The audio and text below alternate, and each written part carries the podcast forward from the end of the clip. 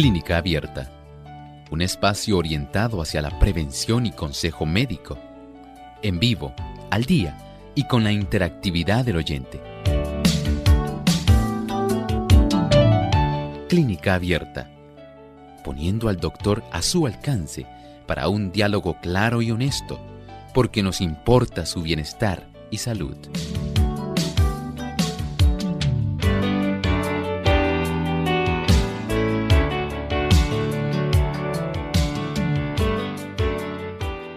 Ha llegado el momento de usted hacer su consulta en nuestro programa de clínica abierta. Una vez más, brindamos esa oportunidad para que ustedes amigos se puedan comunicar a nuestro programa y hacer sus consultas. Así que desde este momento les invitamos a llamar y también a escribirnos a través de las diferentes plataformas. Tenemos nuestras líneas telefónicas disponibles en este momento. Localmente en Puerto Rico, el 787 303 0101. Para los Estados Unidos, el 1-866-920-9765. Para llamadas internacionales libre de cargos, el 1787-763-7100 y el 1787-282-5990. También usted puede escribirnos a nuestra página web en el chat www.radiosol.org. Ahí en vivo durante la hora de nuestro programa estaremos recibiendo sus preguntas y también a través del Facebook, aquellos que nos siguen por Facebook Live, recuerden buscarnos por Radio Sol 98.3 FM, darle un me gusta y compartir con sus contactos. Así que esperamos que desde ya puedan comenzar a llamar y a participar en nuestro programa. Y nos sentimos muy contentos amigos de poder tener esta oportunidad para compartir con ustedes una vez más en este espacio de salud del que ustedes han hecho su favorito. Agradecemos la sintonía que nos brindan a diario y esperamos que puedan juntos, ¿verdad? Seguir cuidando de nuestra salud porque es lo que a todos nos interesa, gozar de buena salud. Así que hay que practicar los buenos consejos que aquí se brindan y si usted tiene alguna pregunta o duda, hoy es la oportunidad para hacerla, no importa de qué tema sea. Le damos una cordial bienvenida a todos aquellos amigos que nos sintonizan en diferentes países y en especial hoy queremos saludar a nuestra emisora hermana aquí en la isla de Puerto Rico, Radio Paraíso. Allá nos sintonizan a través del 92.9 FM en el oeste de Puerto Rico. Tenemos entonces donde se origina esta transmisión a través del 98.3 FM cubriendo el este y 93.3 FM. Así que gracias a todos por la sintonía que nos brindan. Damos también una cordial bienvenida a todos aquellos que nos ven a través de Lumbrera TV y Salvación TV, canal local 8.3. Tengo a mi lado, como todos los días, al doctor Elmo Rodríguez. ¿Cómo está, doctor? Muy bien, Lorraine. ¿Cómo se encuentra hoy, Lorraine? Muy bien también. Qué bueno. Saludamos cordialmente a nuestro equipo de trabajo y con mucho cariño a cada uno de ustedes, a quienes hacemos extensivo un abrazo a través de la distancia en agradecimiento porque hoy están en sintonía durante estos 60 minutos de salud. Así es, y estamos entonces listos para compartirles el pensamiento saludable de hoy. Además de cuidar tu salud física, cuidamos tu salud mental. Este es el pensamiento saludable en clínica abierta.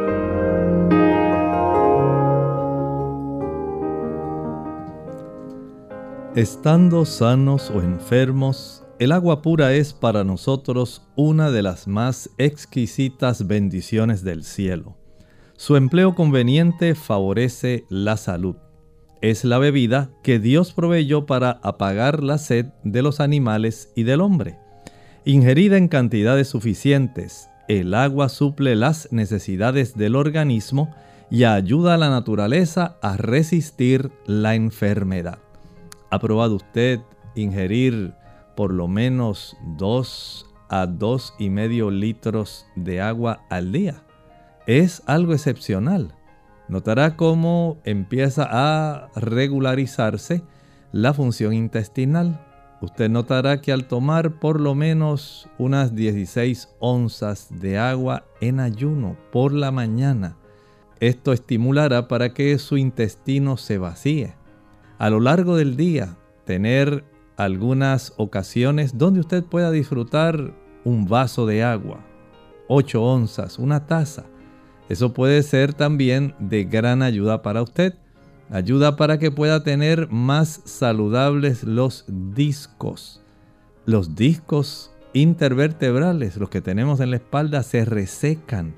Y esto puede facilitar que usted esté más expuesto a alguna herniación. Noten qué importancia tiene el agua, porque tenemos un núcleo gelatinoso que es importante dentro de ese disco. Es importante el que nosotros tengamos una buena hidratación para poder producir un buen humor acuoso, de tal manera que conservemos una buena presión intraocular en la cámara anterior. Así necesitamos una buena hidratación para que el líquido que tenemos articular en nuestras rodillas, nuestras caderas, nuestros hombros, el líquido sinovial, también se pueda producir. Y por supuesto, aquellas personas que tienen diabetes y desean conservar una buena cifra de glucosa sanguínea, evite que se le concentre. Puede usted tomar una mayor cantidad de agua de tal manera que se pueda diluir y se pueda reducir la probabilidad de que la cifra en aumento le pueda perjudicar. Cuanto antes tome un buen vaso de agua y trate de hacerlo por lo menos cada hora.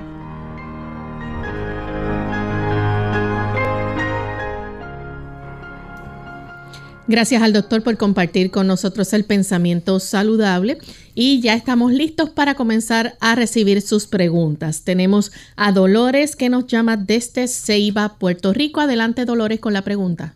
Buenos días, bendito. Buen día. Dolores, estamos teniendo problemas para escuchar su, su pregunta. Si puede volver, por favor, a repetirlo. Esto, pues soy este, paciente de insuficiencia renal. Esto, hemoglobina siempre y me suministran una inyección de, deducible sobre 300 cada dos o tres meses. Yo quisiera saber si hay algo, si puedo dar remedio casero, porque tengo entendido que durante y algunos remedios como remolacha, quiero saber si se refiere a los artificiales o a otros. Ok, buenas gracias. Gracias. Mire, Dolores, si la insuficiencia renal suya ha afectado una región de los riñones donde se produce una hormona, se llama la eritropoyetina que estimula la médula ósea para que se produzca una buena cantidad de glóbulos rojos y hemoglobina. Este tipo de situación no hay una forma natural de nosotros poder compensar ese tipo de situación porque no es una deficiencia por hierro. Es que usted no tiene la hormona que le da la instrucción a la médula ósea para que ésta pueda entonces formar células que tengan una buena cantidad de hemoglobina que tenga hierro. El problema no es el hierro, es más bien la incapacidad que tiene un área de los riñones para producir esa hormona. Por eso es que se la tienen que estar suministrando cada cierto tiempo, de tal manera que se pueda conservar lo más elevada su hemoglobina. Pero no hay, por lo menos yo no conozco, una, algún producto natural que pueda sustituir el estímulo de ese tipo de hormona, a no ser que usted no continúe facilitando que se pueda dañar el riñón. En la medida que usted mantiene su azúcar bien controlada, la presión bien controlada, eso es lo que va a determinar hasta qué punto esa zona de esas células puede producir esa hormona. Pero de no ser así, tiene que ser suministrada para que usted pueda conservar una buena hemoglobina. Tenemos entonces un anónimo que nos llama de un Macao, Puerto Rico. Escuchamos la pregunta, anónimo. A ver, este, doctor, tengo un dolor dos o tres días, llevo con ese dolor, que queda debajo de la tetilla izquierda. Y entonces me unto hielo a ver si es el pesote, pero lleva ya como, como cinco días con ese dolor. Y, y me unto hielo y se me alivia un poquito, pero vuelve otra vez. Muchas gracias. Si ya usted tiene el antecedente de haber sufrido previamente este tipo de situación, es muy probable que se haya reactivado. Recuerden que el herpes, en realidad, el ser humano lo que hace es mantenerlo a raya, someterlo, porque el virus, una vez entra y alcanza esa área de los nervios, ya sean en su caso los nervios intercostales, si usted le brinda la oportunidad, él vuelve a reaparecer. Cuando usted, por ejemplo, se expone demasiado tiempo al sol, ese sol que le debilita, eso facilita que esto se pueda desarrollar. Cuando usted está bajo mucha tensión emocional, mucho estrés, esto puede desencadenarse. Si usted come mucho azúcar, esto puede desencadenarse. Si bajan sus eh, sistema inmunitario, sus células de defensa, ese tipo de virus puede nuevamente reaparecer. De tal forma que lo que usted está haciendo ahora es bueno. Hay personas que usan hielo para aliviarse. Hay otros que pueden friccionarse, como por ejemplo con aceite de peppermint, en inglés, peppermint. Y se lo digo en inglés porque generalmente esos frasquitos de una onza vienen con su nombre en inglés. En español sería menta o hierbabuena. Pero comercialmente se consigue bajo ese nombre peppermint. Usted lo que hace es friccionar una cantidad de ese aceite en la zona donde usted siente el ardor, el dolor, y eso ayuda para que se alivie. No es que esto combate el virus. Más bien, usted puede ayudarse reduciendo ese dolor, ya sea con la fricción con hielo o friccionando un poco del aceite de peppermint. Bien, tenemos entonces que hacer nuestra primera pausa y cuando regresemos vamos a seguir contestando más de sus preguntas, así que pueden seguir llamando que en breve estaremos contestando cada una de sus llamadas. La papaya es una fruta muy peculiar y rica en vitaminas. Su ingesta favorece la digestión de las proteínas. Además, tiene muy pocas calorías. Comerla a mordiscos ejerce una acción blanqueadora sobre los dientes. También protege la piel del envejecimiento producido por las radiaciones solares. ¡Ahí hay agua! ¡Ush! Mira todo esto sobre lo que estoy parada. Se llama arena y está por todas partes. Esta mujer podría parecer tonta para cualquiera de nosotros. Está hecha de piedras muy pequeñitas. Pero para su hijo de dos años que está explorando el mundo, lo que ella dice tiene mucho sentido. ¿Qué sientes cuando tocas la arena? Es difícil tenerla en la mano, ¿no? Sí. Un momento cotidiano puede convertirse en un momento de enseñanza, porque el aprendizaje comienza mucho antes que la escuela. Los niños son curiosos por naturaleza, ellos quieren aprender. Entonces presta atención a ese impulso. Transforma un momento cotidiano como cuando juegas en la playa en un momento de enseñanza. ¿Esto es agua? No. Muy bien, es arena. Oh, no, no, no, no, no es para comer, es arena. La arena no se come. Transforma un momento cotidiano en un momento de enseñanza. Averigua cómo hacerlo en bornlearning.org, ofrecido por United Way Ad Council. El insomnio. Hola, les habla Gaby Zabalúa Godard con la edición de hoy de Segunda Juventud en la Radio, auspiciada por AARP. El insomnio afecta a un número cada vez mayor de personas, de las cuales algunas están tan preocupadas en cumplir con las responsabilidades cotidianas que no se percatan de que padecen de este trastorno. El acostumbrarnos al déficit de sueño ocasiona una pérdida de rendimiento de hasta un 40% y demasiadas noches sin dormir bien pueden dañar seriamente la salud. En vez de considerar el descanso nocturno más un privilegio que una necesidad, toma en cuenta algunos consejos para facilitar el sueño. Acuéstate todas las noches a la misma hora, evitando cenas copiosas antes de ir a la cama. Los estímulos excesivos pueden dificultar el sueño, por lo que ver las noticias o hacer ejercicios antes de acostarte no es muy recomendable. Los especialistas también recomiendan sacar la televisión del dormitorio enfocándose preferentemente en la lectura. Además, no intentes ir a dormir hasta no sentirte somnoliento. Esto te ayudará a no pasar interminables minutos dando vueltas en la cama. Siguiendo estas recomendaciones, no te sorprenderás si cada noche eres recibido en los brazos de Morfeo. El patrocinio de AARP hace posible nuestro programa. Para más información, visite www.aarpsegundajuventud.org.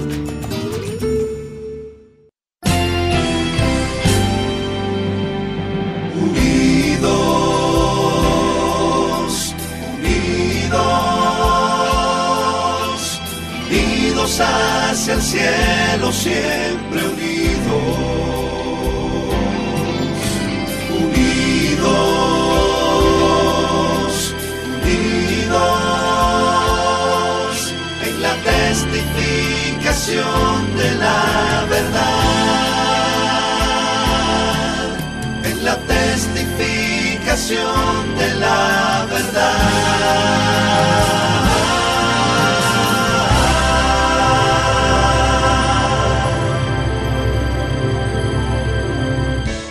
Unidos con un propósito, tu bienestar y salud.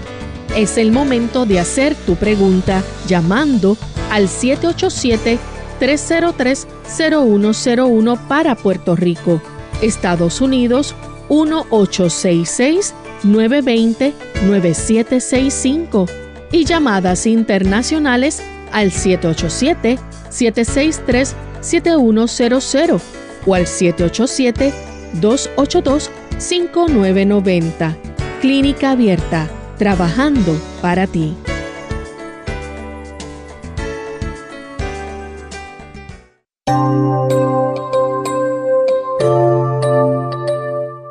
Ya estamos de vuelta en Clínica Abierta, amigos, y continuamos contestando sus consultas. Tenemos a través del chat a Evarista. Ella pide algo para la infección de orina. Bien, en estos casos siempre lo recomendable es que se pueda hacer un análisis de orina y un cultivo de orina. Siempre es útil saber cuál es el agente que está causando este problema. Pero muchas personas pues prefieren, prefieren saber algo rápido. A veces no son bacterias, a veces pueden ser infecciones por hongo. Y el administrar un antibiótico puede ser prácticamente inservible en algunos casos. Pero siempre es adecuado saber lo que está ocurriendo y saber más o menos la cantidad, ¿verdad?, de, la, de bacterias que se encuentran cuando se hace este cultivo de orina. Muchas personas lo que hacen es utilizar el jugo de arándanos rojos, el cranberry. Una taza de ese jugo con el jugo de un limón ayuda para que esto se pueda ir eh, reduciendo. El tomar esto dos, tres veces al día ayuda a reducirlo, pero también es necesaria que la persona tome bastante agua. Eso es muy útil. Y si a pesar de usted estar en este tipo de tratamiento, facilita el que se reduzca, pues usted dice, bueno, el asunto va bastante bien. Pero si nota que continúa el ardor, eh, comienza a haber algún tipo de sangrado o molestias que aumentan el desarrollo de fiebre, entonces ya le dice que el asunto no es tan sencillo. Por eso les digo que siempre lo recomendable es tener un análisis de orina y un cultivo de orina para que se pueda precisar en realidad lo que está ocurriendo.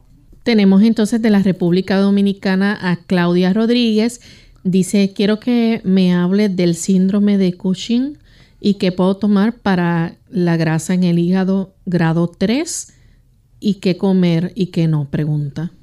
Estamos hablando de una situación donde se ha trastornado el metabolismo, básicamente de los corticoesteroides. Y con este metabolismo de los corticoesteroides, cuando se elevan, se desarrolla una distribución de grasa de una forma anormal en el cuerpo. De tal manera que comienza a acumularse, digamos, en la zona facial. La persona nota que tiene la cara más ancha, más redonda. También se acumula una cantidad de grasa en la zona de la espalda alta, la región dorsal. Y se le forma en algunas personas como si fuera una joroba. Así que ya tiene ahí una distribución de grasa normal. Se desarrollan algunas eh, zonas de coloración aumentada, especialmente en la zona del cuello, en la zona de las axilas, en la zona de los codos, de las rodillas, de los dedos.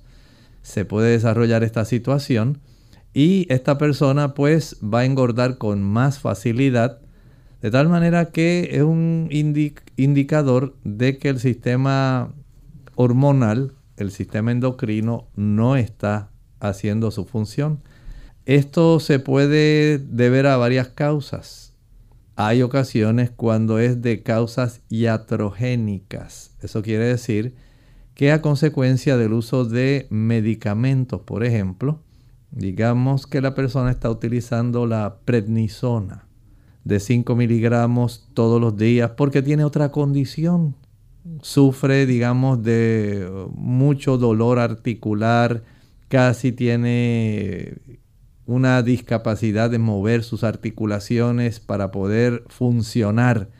Y esto pues conlleva que algunas personas en cierta forma abusen de sus fármacos y continúan usándolos por mucho tiempo. Eso trastorna la forma como las glándulas suprarrenales en la zona de la corteza comienzan a trabajar con estos corticoesteroides y empieza esa manifestación de lo que sería el síndrome de Cushing. El reconocer o el saber que ya tiene esa condición, pero ahora también hay que reconocer cuál es la razón que ha facilitado el que se desencadene este problema. Y si es que usted está padeciendo de asma bronquial y está utilizando frecuentemente los corticoesteroides, hay que tratar de controlar el asma reduciendo la necesidad del uso de los corticoesteroides. Si es porque tiene artralgias y siente mucho dolor articular, mucha rigidez, o porque tiene alguna artritis úrica, o porque tiene alguna situación en la cual se requiere el uso prolongado de los corticoesteroides, hay que trabajar con este tipo de situación.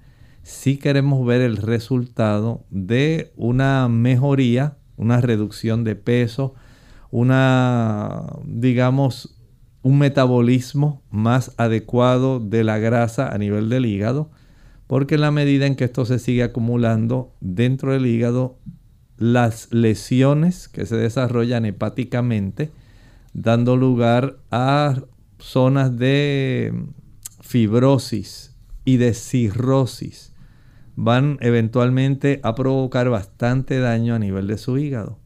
Por lo tanto, trabajar con la situación, especialmente con la causa que ha conllevado el que usted pueda haber desarrollado la condición, eso es primordial. Bien, tenemos entonces a Castellano que nos llama de Río Piedras. Adelante, Castellano. Mira, quiero, hacerle una pregunta al doctor. El, el zapote, ¿El zapote qué vitamina tiene? La vitamina más abundante que provee el zapote es los precursores de la vitamina A, los carotenoides. Usted ha visto qué color tan hermoso tiene. Ese color anaranjado intenso. Al usted consumirlo, está básicamente garantizándole al cuerpo un buen suministro de ese tipo de sustancia que el cuerpo lo va a convertir en sustancias necesarias para la zona de nuestros ojos, el área de la mácula, donde tenemos la agudeza visual. También va a ayudar para que haya una mayor oportunidad de defensa el hecho de que el sistema inmunológico se pueda defender, pueda defender nuestro cuerpo mucho mejor, lo ocurre cuando se utiliza este producto. El tener una piel sana, el tener mucosas como la que usted tiene dentro de la boca, esa región que usted siente bien suavecita y resbalosa, dentro de los carrillos de la boca, eso se debe a que tenemos una buena cantidad de esos carotenoides. Y lo mismo ocurre entonces con la piel. El tener este beneficio ayuda para que esas áreas principalmente, no es que ese sea el único tipo de función, pero esas áreas, la piel, las mucosas, los pulmones se benefician, la salud pulmonar, también, como dije, la agudeza visual y nuestro sistema inmunitario. Ahí tenemos áreas que son impactadas por el consumo de este rico zapote. Tenemos entonces a Oscar, llama de Belice. Adelante, Oscar. Sí, buen día. Buen día. Tengo un amigo que está una hinchazón bárbara. ¿Tiene un amigo que qué? Está padeciendo de una gran hinchazón. ¿Una gran eh, hinchazón? Exactamente. Imagínense que las pantorrillas miden como unos 30 32 centímetros de diámetro. Los pies como unos 15 o más centímetros de diámetro. ¿Qué sería bueno para bajarle esa, esa hinchazón? Le agradecemos porque usted está intercediendo por su amigo, pero hay que hacer otro paso adicional. Además de interceder por él, hay que llevarlo al médico. Ese tipo de hinchazón que usted nos está refiriendo es algo que no es normal y pudiera darnos algunas pistas de que hay varias situaciones que pudieran estar desarrollándose. Pudiera haber alguna insuficiencia cardíaca congestiva. El corazón ya no tiene la habilidad de movilizar sangre adecuadamente y facilita esta situación. También pudiera haber una insuficiencia hepática, la incapacidad de manejar un volumen de sangre a nivel del hígado y producir sustancias que mantengan el que se puedan mover los líquidos de unos compartimentos a otros depende que tengamos una buena cantidad de albúmina en nuestra corriente circulatoria. Y pudiera ser que su hígado ya no esté facilitando ese tipo de situación. Pudiera haber también alguna insuficiencia renal. No sabemos cómo está el funcionamiento de sus riñones. Pudiera haber el desarrollo de hipertensión arterial. Entonces hay que indagar junto con la insuficiencia venosa del sistema venoso profundo. Y todo eso hay que indagarlo.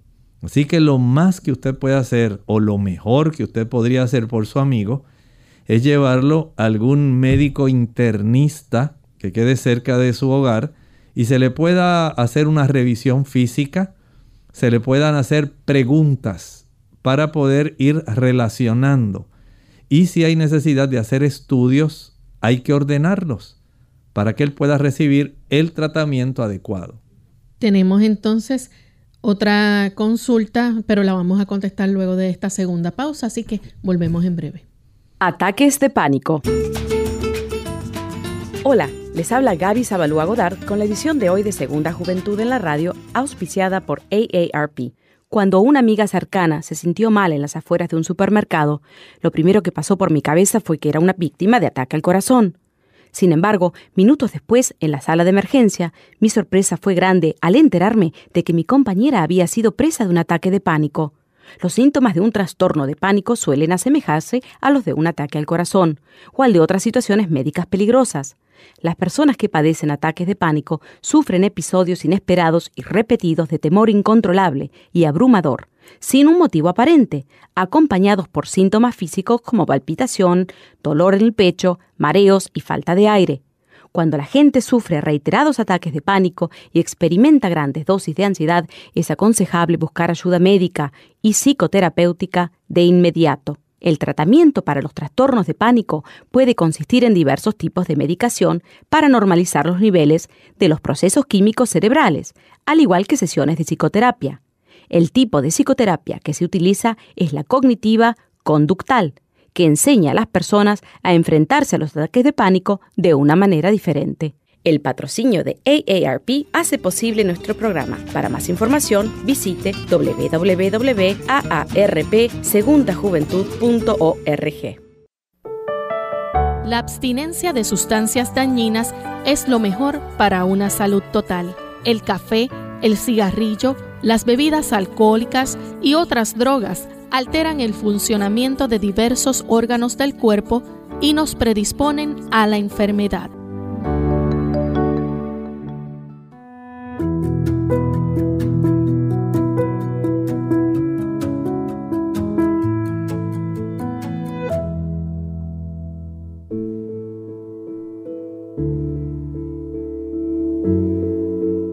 El ejercicio sin duda es muy importante. Es tan importante que la hermana de Huay lo menciona en el Camino a Cristo, página 80, que el ejercicio es la condición misma de la vida. Existen tres teorías fundamentales sobre el afecto que tiene el ejercicio en el cerebro. La primera teoría neurocientífica nos explica cómo al hacer ejercicio la vasculatura cerebral se incrementa y aumenta la oxigenación en áreas muy específicas, en áreas fundamentalmente del razonamiento y estas nos ayudan a nosotros mejorar nuestro funcionamiento físico, social y cognitivo, así como el intelectual. El ejercicio disminuye las hormonas que afectan durante el estrés. Al disminuir esto, el ejercicio tiene un cambio positivo y disminuye esos afectos neurodegenerativos en el cerebro.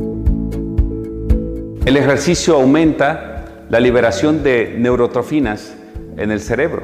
Dentro de estas, el factor neurotrófico derivado del cerebro, el cual es como el alimento del cerebro, es el que ayuda a la regeneración celular, a la programación y a darle el mantenimiento a estas células neuronales. Entonces, el factor eh, neurotrófico derivado del cerebro es muy importante y el ejercicio es la fuente principal para su producción o liberación. Como hemos visto, el ejercicio tiene muchos efectos positivos en nuestro cuerpo. Yo te invito a que hagas ejercicio de manera regular, cuatro o cinco veces por semana, de 20 a 30 minutos al día. Recuerda que tu cuerpo es templo del Espíritu Santo y debemos honrar a nuestro Dios cuidando nuestro cuerpo.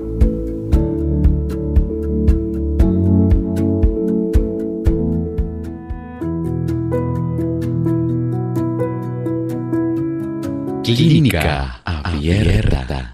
Ya estamos de vuelta en Clínica Abierta, amigos, y continuamos contestando sus consultas. Tenemos a Alejandra Deras. Eh, ella dice, quisiera saber de la sinusitis en niños. A mi hija se le inflaman los senos paranasales, si no me equivoco, y no la deja respirar bien cuando duerme. ¿Qué me aconseja? Algunas cosas que se podrían considerar incluyen, número uno, evitar el consumo de leche, mantequilla, queso y yogur.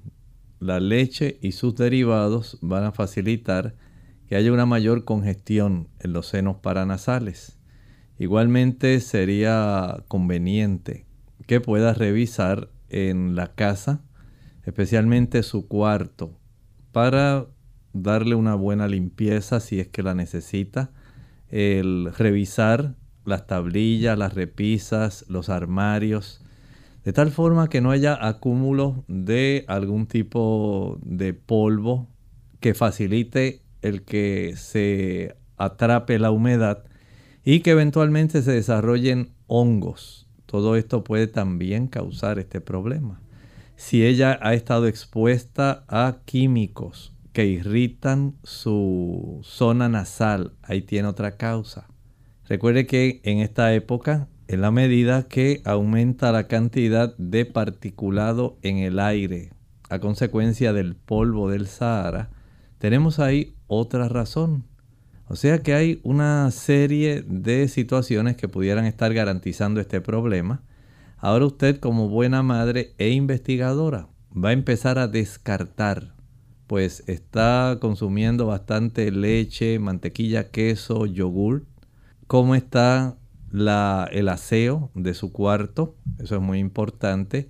Si en el techo hay, digamos, desarrollo de hongos a consecuencia de la humedad que se acumula, Todo eso hay que irlo revisando, hay que verificar si es cuando ella se expone a algún químico, eh, digamos algún detergente, algún producto desinfectante, algo que esté usando en la limpieza que pudiera facilitar esto. En otras personas, como le dije, pudieran ser otros químicos que estén externamente, digamos, personas que estén quemando o que estén facilitando la aspersión de otros químicos en el aire. Y esto se debe indagar. Mientras tanto, trate de que ella pueda fortalecerse, por ejemplo, puede utilizar el jugo de zanahoria con algún trozo de repollo. Hacer esto en la licuadora y un rábano. Digamos que utiliza dos tazas de agua, dos zanahorias grandes, la cuarta parte de un repollo y un rábano. Proceda a licuar, cuele y de ese jugo tome diariamente, que no sea con el estómago vacío. Por lo menos tome media taza una hora después del desayuno y la otra mitad de la taza una hora después de la cena. Tenemos a Gladys Peralta. Dice que le sacaron dos pólipos en la colonoscopía de 0.4 y 1.5 centímetros. Le diagnosticaron divertículos y quiere la recomendación de cómo alimentarse. Se le alteran los glóbulos blancos. Eh, eh, dice que le da mucho dolor, fiebre y vómitos. Bueno, hay varias cosas aquí. Ella habló también ahí del dímero D. ¿ok? Si tiene estos pólipos, es necesario que usted aumente la ingesta de fibra. Fibra que proviene de celulosa. Por ejemplo, en esta época es el cosecho de mangos. Si usted no tiene algún tipo de problema, que no es diabética, y no se le ha prohibido en ningún momento comer el mango porque sea alérgica a él, el mango contiene una buena cantidad de celulosa y eso ayuda eso facilita que el movimiento intestinal sea más rápido, que usted pueda estar defecando diariamente una o dos veces. Mientras usted pueda defecar una o dos veces al día y algunos hasta tres veces, menor es la probabilidad en que usted vaya a desarrollar divertículos y pólipos. De tal forma que usted está salvaguardando la salud intestinal. Y de esta manera el beneficio se va a prolongar el tomar agua adecuadamente de y medio a 3 litros de agua al día. Facilita la formación de glucoproteínas que facilitan el que haya un mejor tipo de lubricación, tanto a nivel intestinal, del intestino delgado, como del intestino grueso. Y esto es muy importante. También el hecho de que usted se ejercite, el ejercicio ayuda para que la peristalsis, el movimiento intestinal, pueda desarrollarse más fácilmente. Y esto es clave, es muy importante que esto se entienda, por lo menos si usted puede caminar. Caminar después del desayuno, si puede otra vez después del almuerzo y si puede otra vez de la cena. Esto impide que haya pereza intestinal el consumir alimentos altos en fibra, en celulosa. Estábamos hablando del mango, pero también la zanahoria. El consumir una mayor cantidad de ensaladas de hojas. Es muy importante para que esto pueda facilitarse. De esta forma, al consumir pan integral, arroz integral, usted está colaborando con la salud de su intestino y evita el desarrollo de estas estructuras que en realidad tienen mucha relación con el estreñimiento. Bien, tenemos entonces a Maribel que llama desde Calley, Puerto Rico. Adelante, Maribel. Sí, buenos días. estoy llamando con relación a que tengo una niña de 8 años y cada vez que come le sube mucho reflujo. Eh, ya le saqué cita con el gastro, pero me la dieron para agosto y quería saber más o menos qué puedo hacer para ayudarla. Gracias. Muchas gracias. Bueno, primero, si la niña está sobrepeso, hay que ayudarla a bajar peso. Eso es muy importante porque se le facilita el desarrollo de reflujo. Si la niña está comiendo con mucha frecuencia, esto facilita el desarrollo de reflujo. Si la niña come demasiado cada vez que se sienta a comer, esto facilita el desarrollo de reflujo. El que la cámara gástrica, el estómago, esté lleno y ella básicamente esté sentada, que si está con el teléfono móvil, el celular, la computadora, mientras más tiempo pase sentada, especialmente después de las comidas, más se facilita el reflujo. Si ya, por ejemplo, ha desarrollado alguna hernia hiatal, eso va a facilitar también el reflujo. Entonces, comenzar un proceso donde ella baje peso si está sobrepeso, que camine después de cada comida. Esto ayuda para que el movimiento de vaciado del estómago sea más rápido y no se le propicie el reflujo. El que no se siente una vez finaliza de comer, el que no se acueste a dormir una vez finaliza de comer, el que no esté comiendo a cada rato porque va a dar mucho volumen a su sistema digestivo. El que no come en exceso es lo mismo, le va a producir mucho volumen.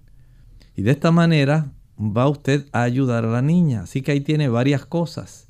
Pero mientras no se corrijan esos factores que mencioné, mayor es la probabilidad de que esto se siga repitiendo.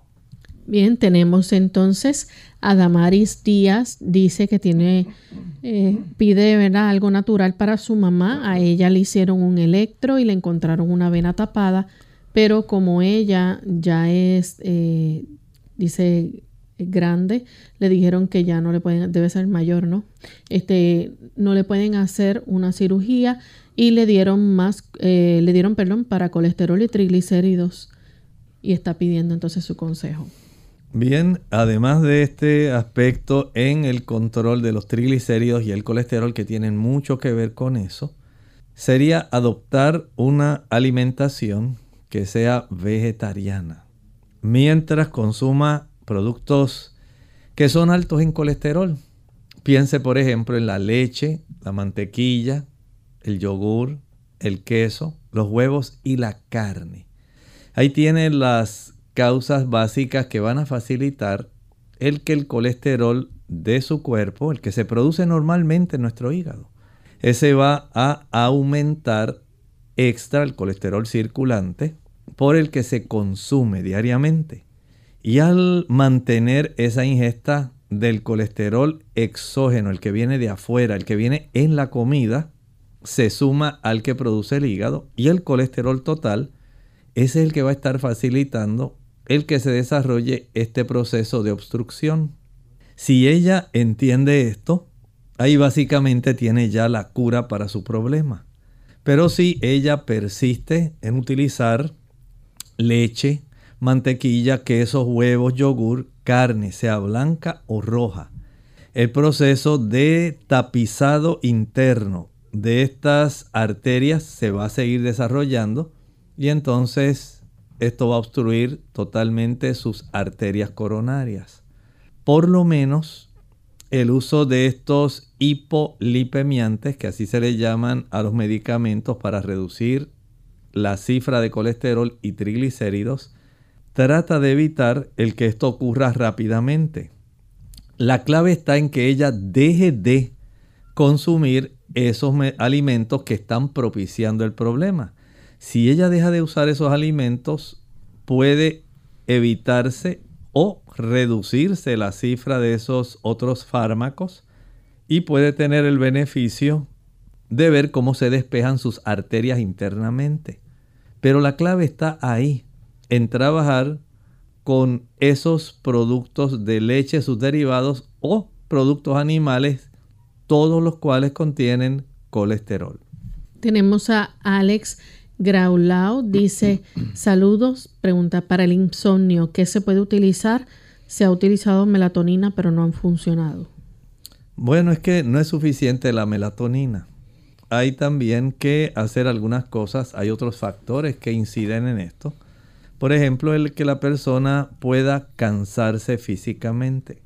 Cuando nuestro cerebro solamente está altamente congestionado de sangre, porque tenemos una labor intelectual. Usted trabaja frente a una computadora, usted está todo el día ahí eh, en un proceso de utilizar su teléfono móvil y básicamente su trabajo es intelectual, la cantidad de sangre que congestiona el cerebro aumenta. Y ahora lo que deseamos es que usted pueda tener un beneficio donde se distribuya a otras partes del cuerpo y le pueda dar descanso a su cerebro.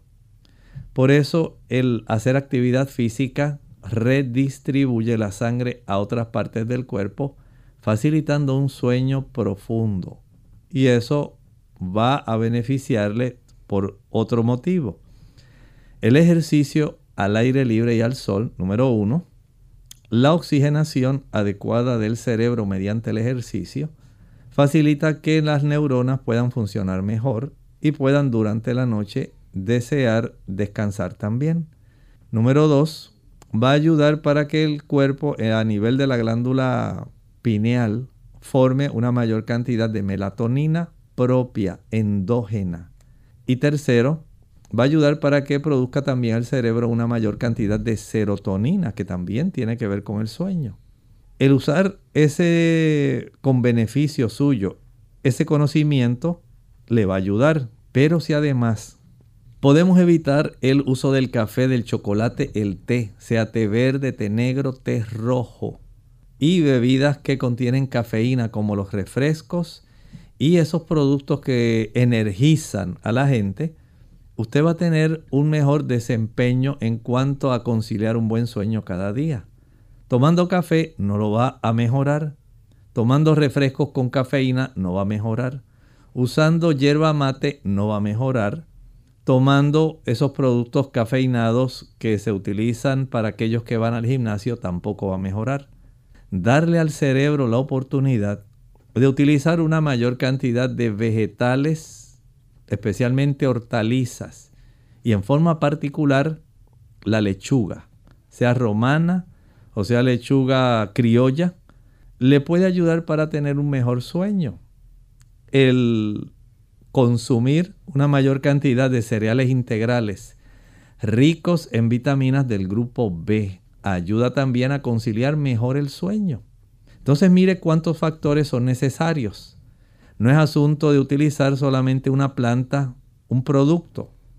Haga corrección en esos factores y estoy seguro que se beneficiará. Tenemos a Juan de Estados Unidos. Adelante con la pregunta, Juan. Hola, buenos días, doctor Lorraine. Este, ¿Hay algún tipo de procedimiento para desobstruir las trompas en una mujer de 35 años que se obstruyeron por endometriosis? Muchas gracias.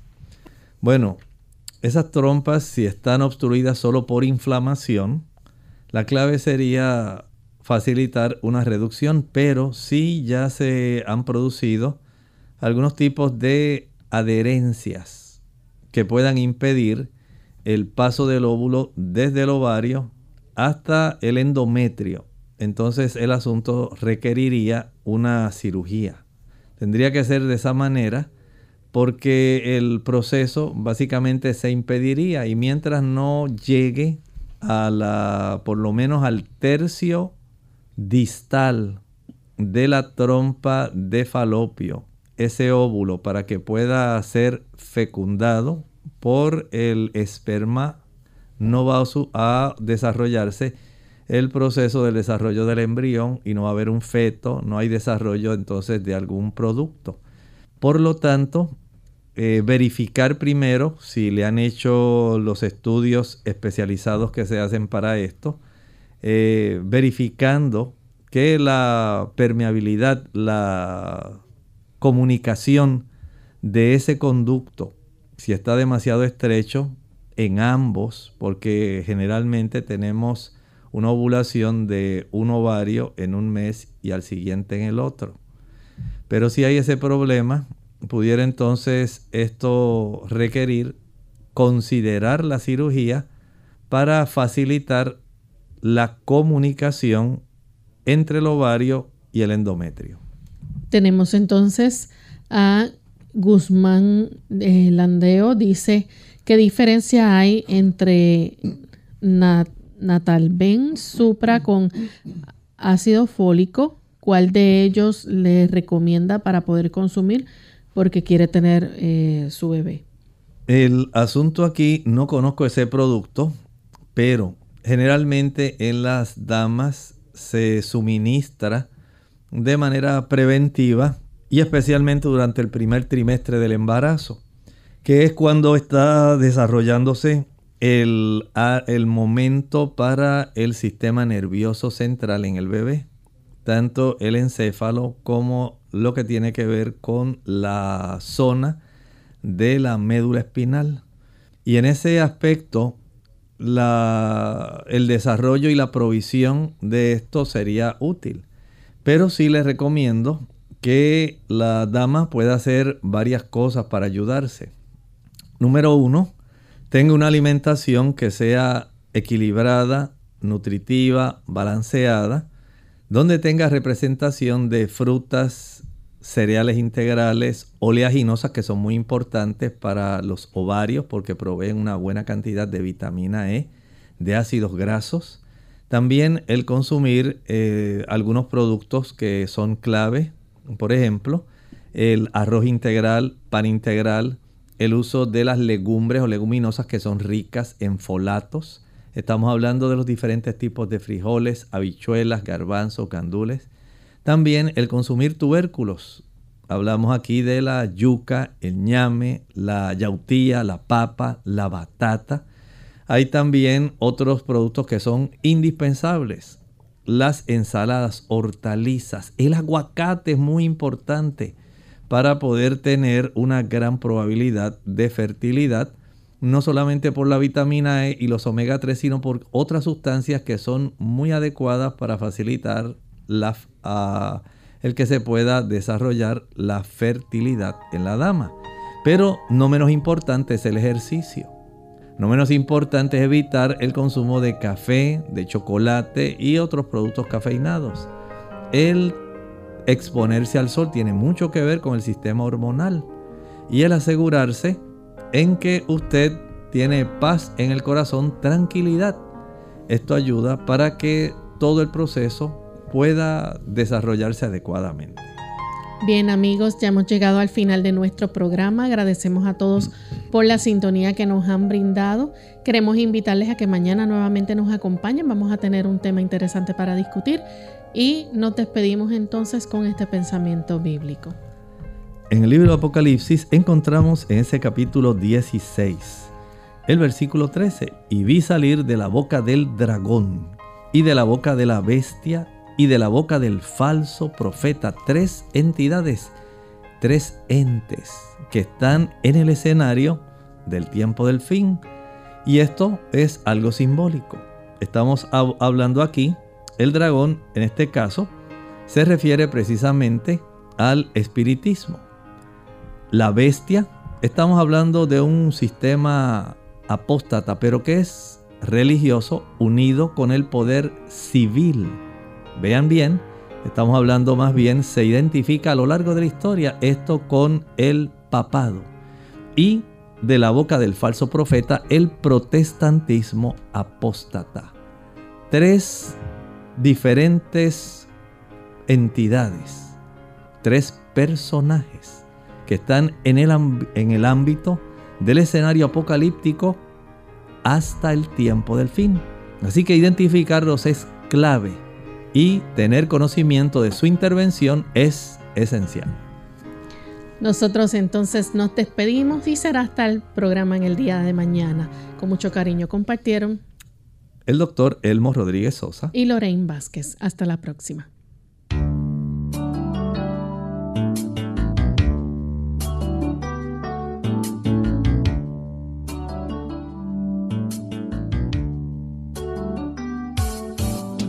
Clínica Abierta. No es nuestra intención sustituir el diagnóstico médico. Antes de poner en práctica cualquier consejo brindado en este programa, usted debe consultar con su médico. Hasta la próxima.